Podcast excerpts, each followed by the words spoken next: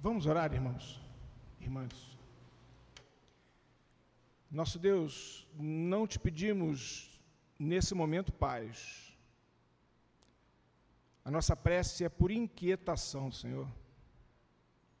Que a tua palavra que chega, ela queime no nosso coração. E ela possa mover as nossas estruturas para que possamos fazer aquilo que ouvimos o cântico dizer: brilhar para a honra e glória do teu nome. É o que te pedimos. Em teu nome, amém.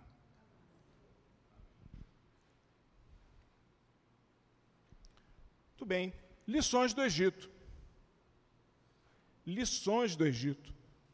Queria pensar com a igreja sobre algum tipo de ensinamento que nós pudéssemos tirar das experiências do povo de Deus com o Egito. Aliás, nesse contexto, se eu, como falei há pouco, é, falasse e repetisse a palavra Egito, qual é a primeira coisa que aparece, minha irmã e meu irmão, na sua memória?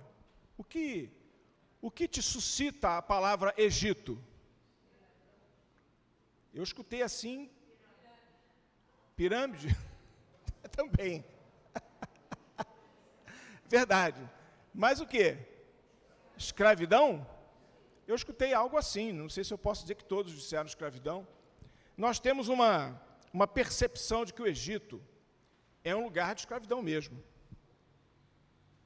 Mas eu queria propor, minha irmã e meu irmão, que o Egito pode significar outras coisas diferentes, outras realidades que não é essa que nós é, conhecemos e eventualmente temos aí plasmado na nossa memória, na nossa compreensão de tudo aquilo que ouvimos e estudamos da palavra de Deus. Eu queria, se fosse possível, nessa manhã, num primeiro momento, desconstruir essa ideia de que o Egito é um lugar é, de escravidão. E talvez se chegarmos no final da reflexão dessa manhã, compreendemos que existem vários tipos de Egitos na minha vida e na sua vida. Para isso, eu queria te pedir uma gentileza. Nós vamos ter, ao longo da nossa reflexão, que manusear alguns textos bíblicos. Serão poucos, mas eu peço que você fique de antemão é, atento e preparado para que nós possamos, quando for o caso, é, manusearmos os textos e fazermos as leituras deles no meio da reflexão, na intercorrência da meditação que da palavra de Deus chega ao nosso coração. Lições do Egito, lições do Egito. E sabe, é, minha irmã e meu irmão, o primeiro texto que eu pedia que você lesse comigo, muito conhecido nosso, está em Gênesis 12, perdão, dos versos de 1 a 2.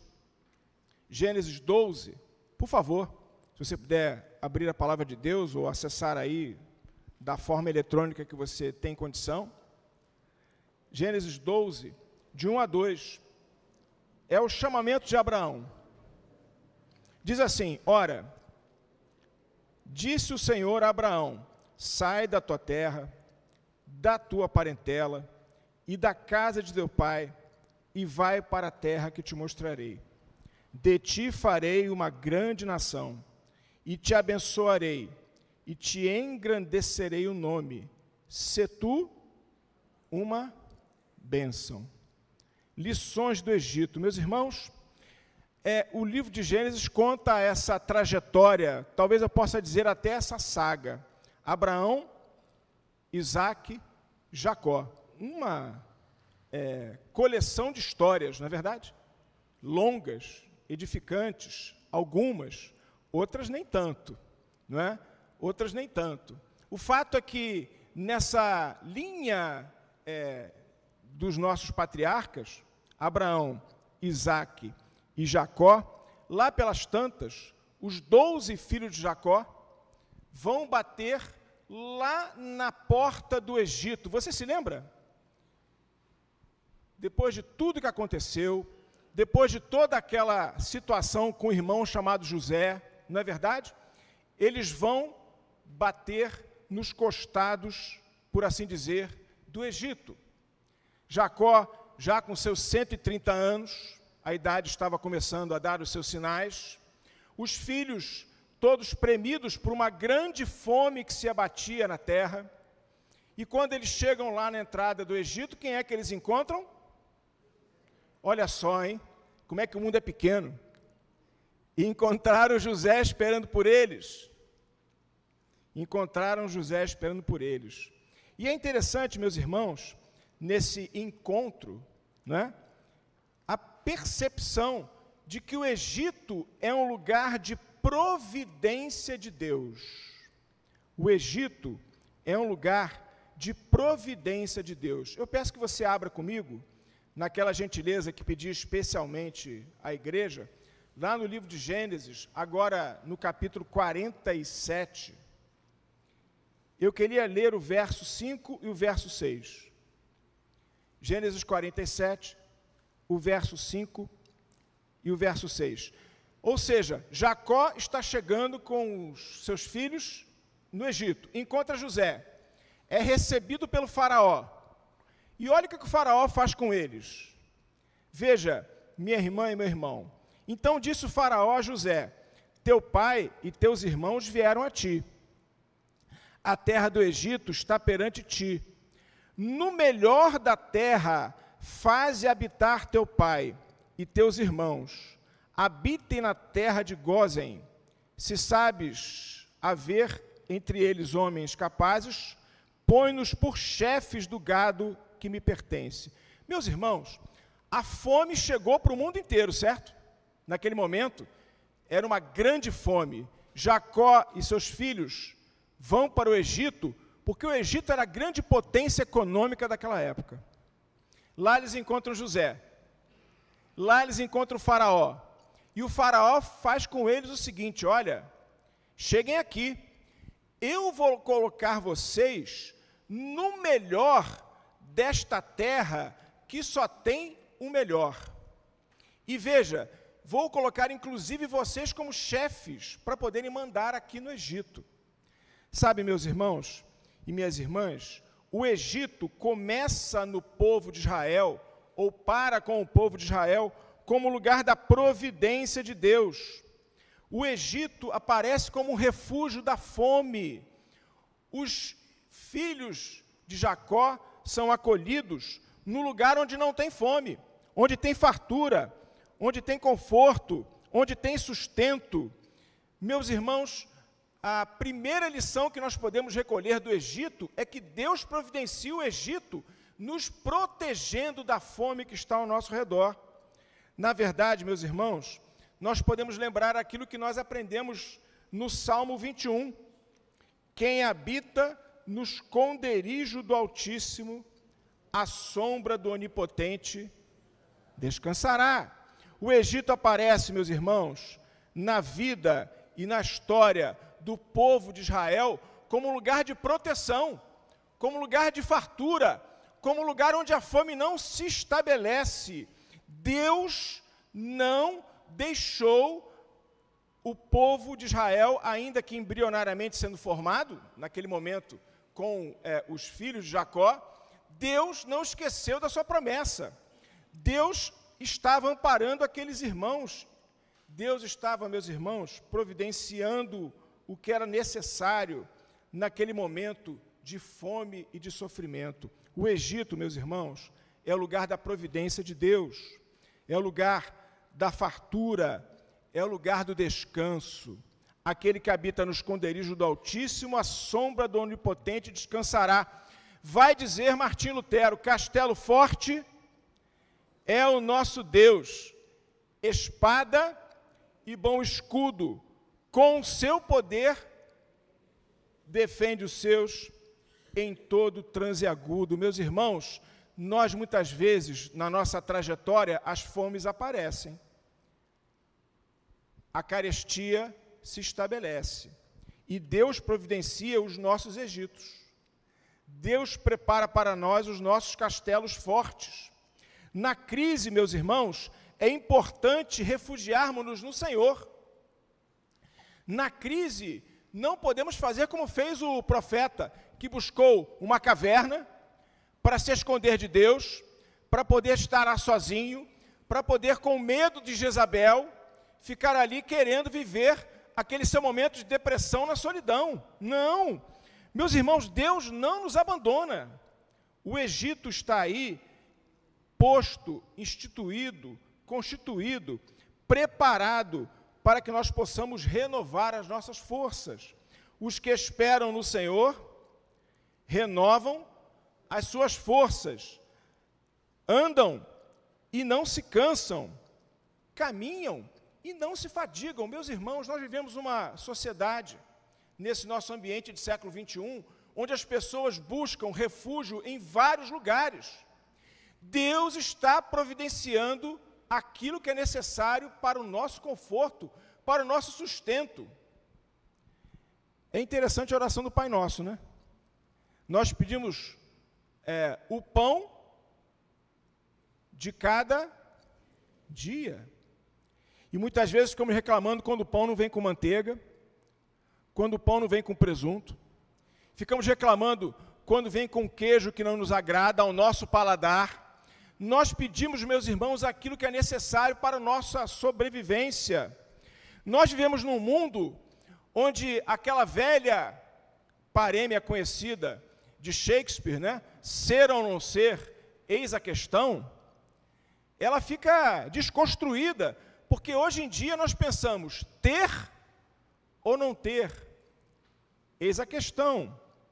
E sabe, minha irmã e meu irmão, no mundo líquido de hoje, como diria Bauman, não é? nós falamos postar ou não postar, eis a questão. Nós substituímos, meus irmãos, a providência de Deus pela nossa providência. Nós criamos os nossos lugares de conforto. Deus está dizendo: Olha, Jacó, você chegou no Egito, não foi por acaso. Você chegou aqui e José não vai se vingar. José vai, te, vai se receber. Você será colocado no melhor do melhor. Meus irmãos, é preciso que nós saibamos descansar no Senhor, porque não é o nosso braço, não é a nossa força, não é o nosso esforço que vai fazer com que nós tenhamos paz. A fome de Deus que está aí, ela pode, meus irmãos, muitas vezes bater em todas as portas, mas não na porta do coração do povo de Deus, que tem o Egito. O povo de Deus percebe de que no Egito é o lugar da providência, é o lugar do sofrimento, do suprimento, perdão, é o lugar do amparo que Deus dá ao coração de todos nós. Mas eu queria tirar uma segunda lição do Egito. O Egito é um lugar de providência. O Egito é um lugar de providência. Deus está providenciando tudo para que nós possamos superar a fome, a insegurança, a instabilidade dos tempos que batem em nossos corações. Mas é preciso, meus irmãos, entender que o Egito não pode ser um lugar de dependência. O Egito não pode ser um lugar de dependência. Veja que interessante, não é? Aquele que habita no esconderijo do Altíssimo, não é isso? Eu queria que você pensasse comigo que o esconderijo do Altíssimo não é para que nós nos escondamos no esconderijo. Desculpem o pleonasmo, mas ele é, e a frase feita, talvez, mas ele é proposital. Nos escondermos no esconderijo, meus irmãos, não é fazer desse esconderijo um lugar de descanso e de habitação, mas é fazer um lugar de medo, é transformar esse esconderijo num lugar de dependência. É, meus irmãos, transformar aquele lugar num espaço onde nós fugimos da promessa que Deus nos colocou. Você lembra do texto de Gênesis 12? Abraão, sai da tua terra, da tua parentela, vai para um lugar que eu ainda te mostrarei, se tu uma bênção. Meus irmãos, o povo de Deus foi criado para ficar no Egito? O Egito era o, o final dessa trajetória? Não. E veja que interessante: eles chegam no Egito, tudo de bom e do melhor. Eles chegam no Egito, todo o conforto possível e imaginável, todas as circunstâncias estabelecidas. E aí, meus irmãos, eles se acomodam no esconderijo do Senhor. Ora, sair do Egito para quê? Para que continuar essa caminhada? Vamos ficar aqui que está bom. Vamos ficar onde nós estamos. Não interessa seguir essa estrada que a gente não sabe nem onde vai dar, na é verdade. Vai para uma terra que eu ainda vou te mostrar, mas o Senhor mostrou, é o Egito. Tem tudo de bom e do melhor aqui, vou ficar por aqui. Sabe, meus irmãos, eu me lembro daquelas experiências dos discípulos no Monte da Transfiguração. Você se lembra?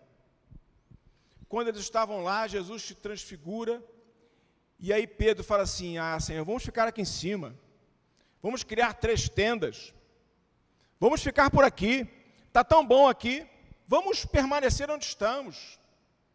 Se você for olhar esse texto, lá em Mateus 17, de 1 a 7, é interessante que a proposta de Pedro, Senhor, vamos fazer três tendas, vamos ficar por aqui. É interessante que essa proposta Jesus nem responde. Dá uma olhada depois com calma. Essa proposta ela fica flutuando.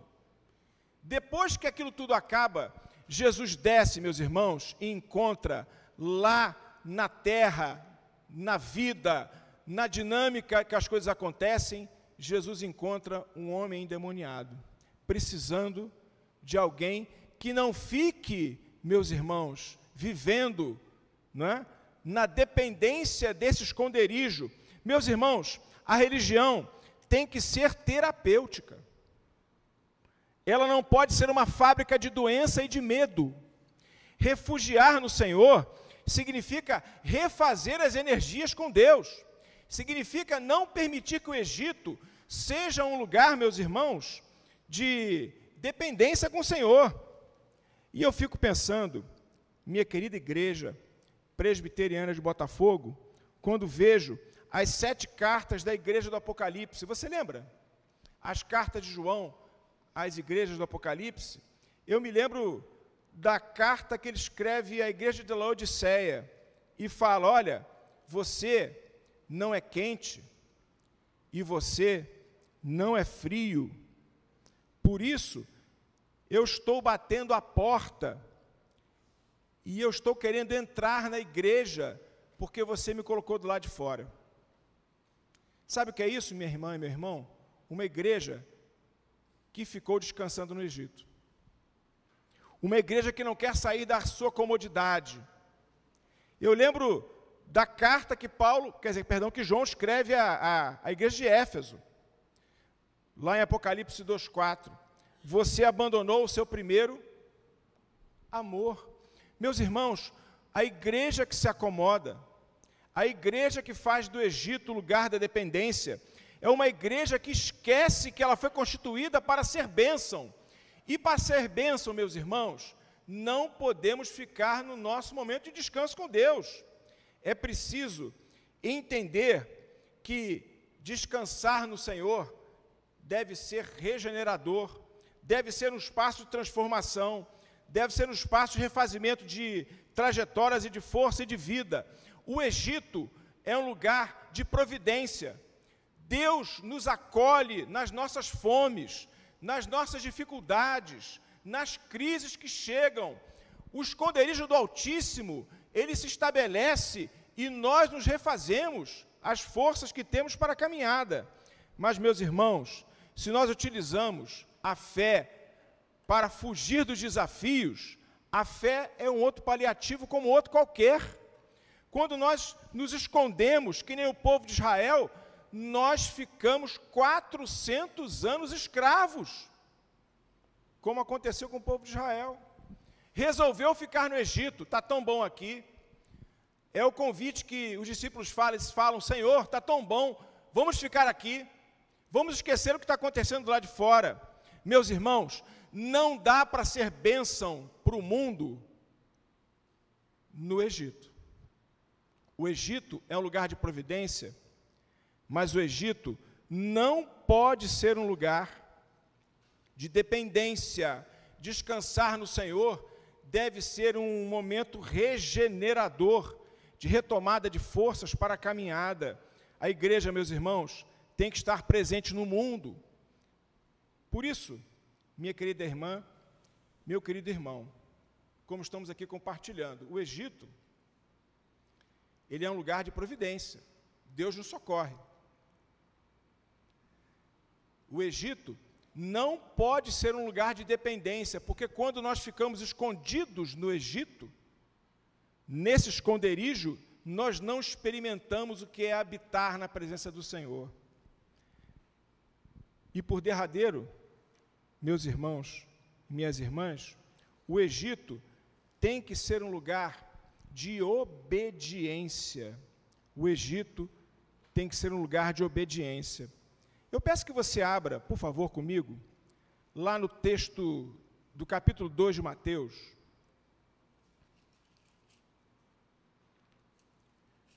Que é um texto que a gente lê sempre no Natal. Mateus 2.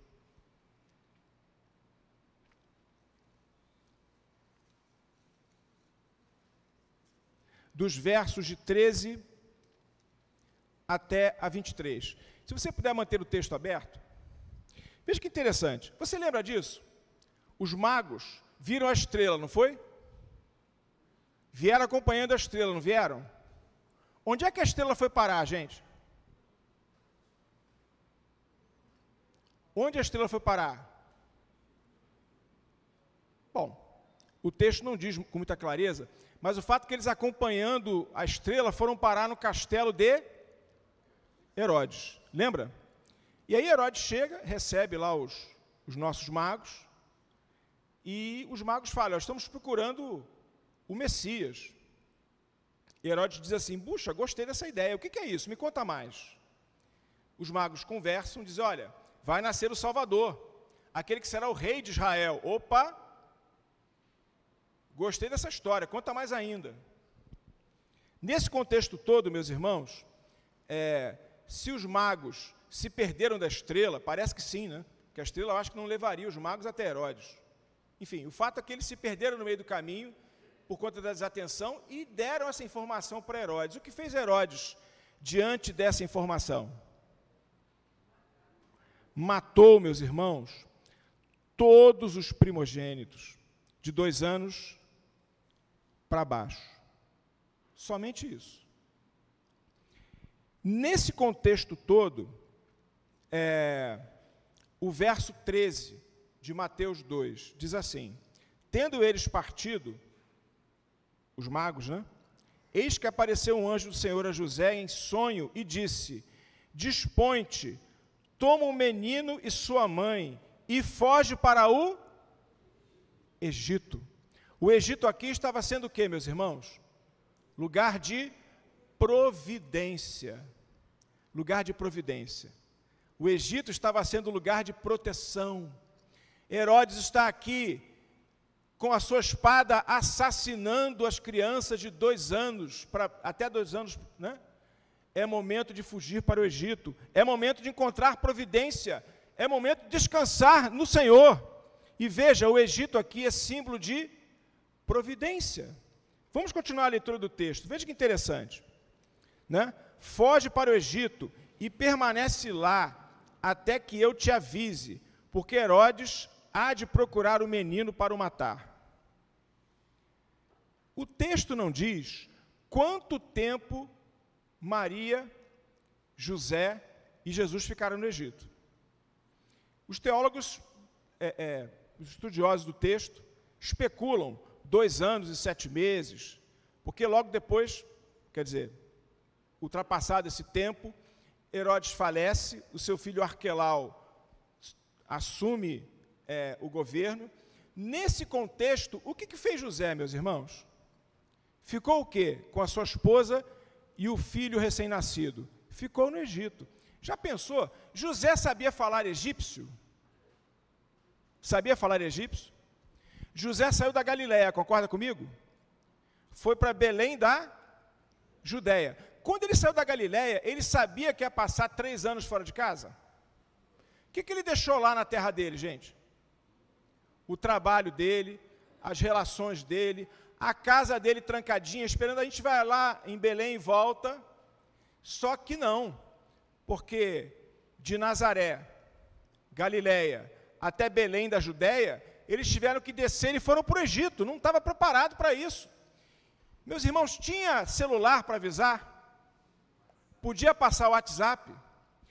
Eu fico imaginando as pessoas do relacionamento, cadê José que não volta? O que está acontecendo? Meus irmãos, ele foi lá com a esposa, com o filho recém-nascido, ele tinha que sustentar é, a sua casa? Será que no Egito alguém precisava de carpinteiro? Ele falava a língua, ele conhecia a cultura. Eu não sei nem, meus irmãos, se quando ele chegou no Egito foi bem recebido. Porque vai que, e é mais um judeu. Lembra do que eles fizeram com o faraó lá no, no Mar Vermelho? Bom, evidentemente passaram 400 anos, eu não sei se isso aconteceu, se houve algum tipo de dificuldade cultural. O fato é, meus irmãos, que o Egito, com todas essas complicações, ele era lugar de providência. Deus providenciou o Egito para que ele pudesse ser salvo, para que ele pudesse estar protegido, para que ele e o seu filho pudessem estar ali, meus irmãos, fora daquele sanguinário é, assassino que matou as crianças todas. Mas eu fico pensando, meus irmãos, se José falasse assim, ih, está dando certo aqui, hein? O negócio está funcionando. Eu vou lá voltar para Israel, vou ficar aqui. Eu vou ficar aqui com a minha família, com meu filho, com a minha esposa. Eu vou me meter de novo em Israel. Deixa aqueles malucos lá com aquele ditador doido. Eu não quero saber desse negócio, não. Eu vou ficar aqui, meus irmãos. Eu fico imaginando como é que eu e você estaríamos. Porque aquele menino que era o Messias, ele precisava de um pai que fosse obediente. Porque passado esse período, o anjo falou para José: José, volta. Mas, Senhor, é, é o filho dele, é o filho de Herodes. Volta, José. Agora é hora de correr riscos. Agora é hora de correr os riscos. Agora é hora de voltar e retomar a vida. O Egito aconteceu, mas você, seu lugar não é aqui. O Egito se estabeleceu, mas você não pode estabelecer eh, alicerces no Egito, porque, meus irmãos, quando nós fugimos da vocação que Deus nos deu, nós nos transformamos em escravos, como o povo de Israel. José, meus irmãos, não fez isso. José obedeceu aquilo que o anjo estava lhe dizendo. José deixou o Egito que foi bênção, que foi providência, que foi esconderijo, que foi proteção, e agora ele está voltando, meus irmãos, para enfrentar os desafios, porque ele sabe que para ser bênção é preciso viver dentro da relação de perigo que ele estava sendo convocado pelo anjo a viver voltando para Israel. O Egito, meus irmãos, é o lugar da providência de Deus. Amém. Como é que está a vida, meu irmão e minha irmã? Você está precisando do Egito para dar uma descansada? Você precisa colocar o seu coração na mão do Senhor para refazer as energias? A crise em casa, no trabalho, na vida, está batendo na porta? Olha aqui, meus irmãos. Deus está nos convocando para a mesa.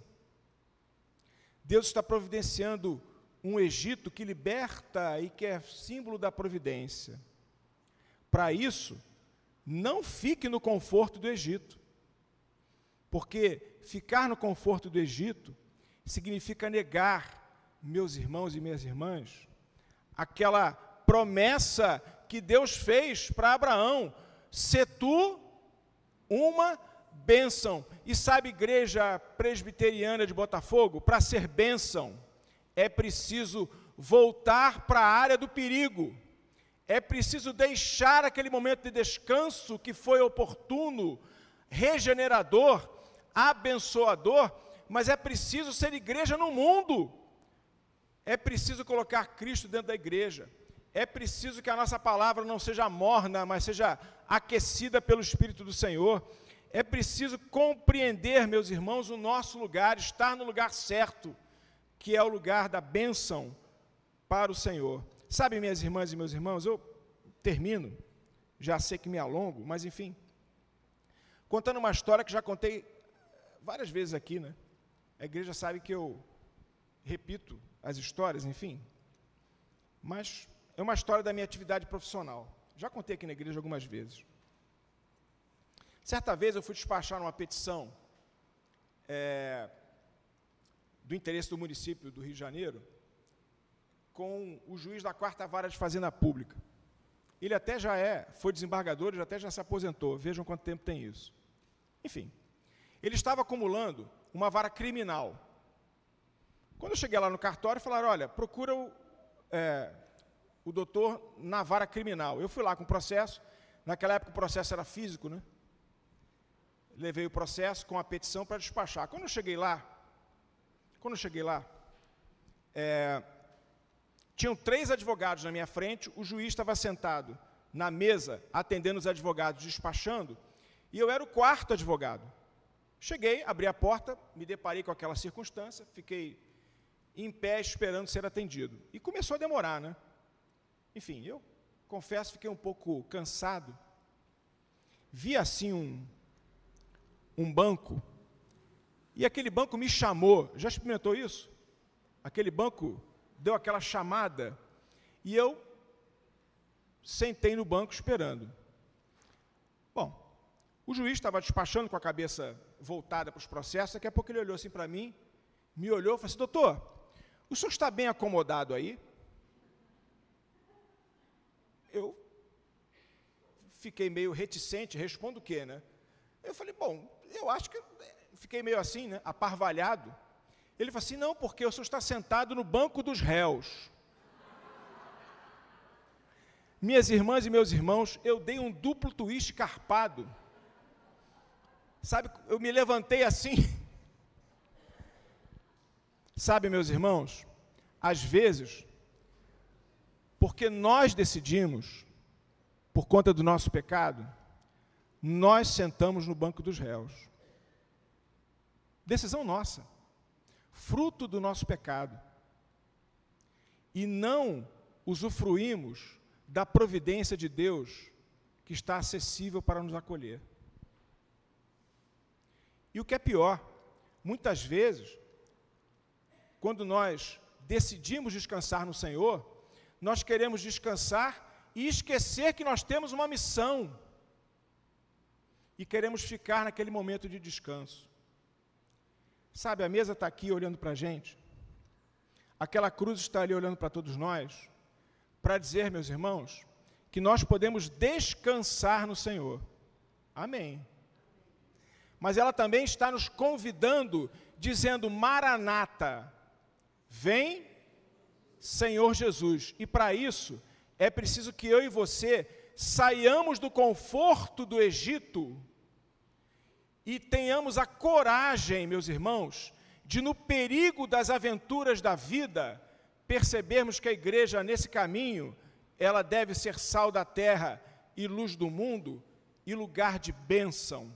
Porque se nós decidimos sentar no banco dos réus, é a cruz de Cristo e o seu sacrifício que nos perdoam, como o coral cantou hoje, que nos habilita para andar um novo e diferente caminho. Que Deus assim te abençoe. Que o teu Egito, meus irmãos, não sei qual é, que você faça uma oração, Senhor, eu quero descansar, mas não quero ficar descansando. Eu quero me colocar nas tuas mãos para ser diferença e diferença, para ser bênção no mundo. Ser tu uma bênção. Que Deus te abençoe. Amém.